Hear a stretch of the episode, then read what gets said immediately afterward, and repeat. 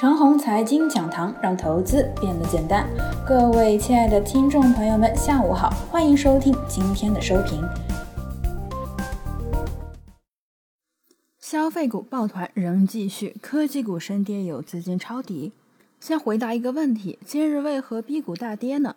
大家啊，把 B 股理解成 ST 板块就行。每当在 ST 板块连跌之后呢，B 股的指数总会有一天要大跌。ST 板块的危机呢是退市，而 B 股的危机也差不多，大家这样理解就行了，不必过多意会。言归正传，四大区域呢指的是金融股、消费股、科技股和传统股。眼前呢这四个区域呢定位都比较清晰。一、金融板块呢是国家队护盘的工具。在指数没有多大危险的时候呢，金融板块的动作不大。只有市场有点岌岌可危的时候，金融才会积极的表现。以招商银行为例，三月二十日到二十六日涨了五天，四月二十七日到二十九日涨了三天。这些日子啊，都是市场压力较大的时候，国家队启动金融股护盘。二、消费股呢是眼前机构抱团的核心区域。游资啊，跟着机构的抱团，时而来一些消费题材股的炒作。金健米业近日涨停。三科技股呢是机构阶段性抱团的区域，机构抱团科技股呢不如消费股那么紧，机构的胆子没有消费股那么大，所以呢这两年科技股的总体是机构抱团科技股几个月就会自动瓦解，等调整数月之后呢又重新抱团。四。彼得林奇的投资语录当中啊，有这么一句：“零增长的行业中有没有值得投资的公司呢？”这句话送给传统行业，多数的传统行业呢，整个行业为零增长，所以板块性机会呢是没有的。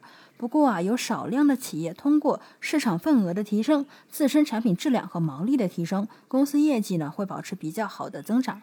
就比如这两年的机械和水泥板块就是如此。这两年呢，作为一个小投资者，如果混迹于消费和科技股以外的其他区域啊，都不需要看投资能力，基本上就是个败。只有混迹于消费或者科技，然后再来看能力，能力合格者才能有所斩获。作为机构啊，要么是消费，要么是科技。当科技股弱的时候呢，消费股抱得铁紧；反之呢，也是一样。在四月末之前呢，科技股很弱，那时候消费抱团的广度和深度要比现在大得多。等到四月末五月初，科技股有所起身，从而啊，消费股抱团的广度和深度呢有所下降。简单看看眼前的行情，今天上午啊，主要是机构抱团部分消费白马，加上游资跟随式炒作消费题材，场外资金寥寥，盘面严重缩量，以至于呢指数一个劲儿的下滑。到了午后啊，随着科技股的盘中深跌，芯片和消费指数一度跌幅达到百分之二，然后啊，一波资金抄底科技股，芯片指数呢从跌百分之二一路涨到了红盘。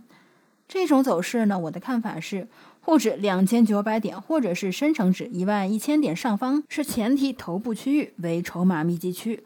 如果想要站上这个位置呢，靠消费股抱团和消费题材股炒作于事无补。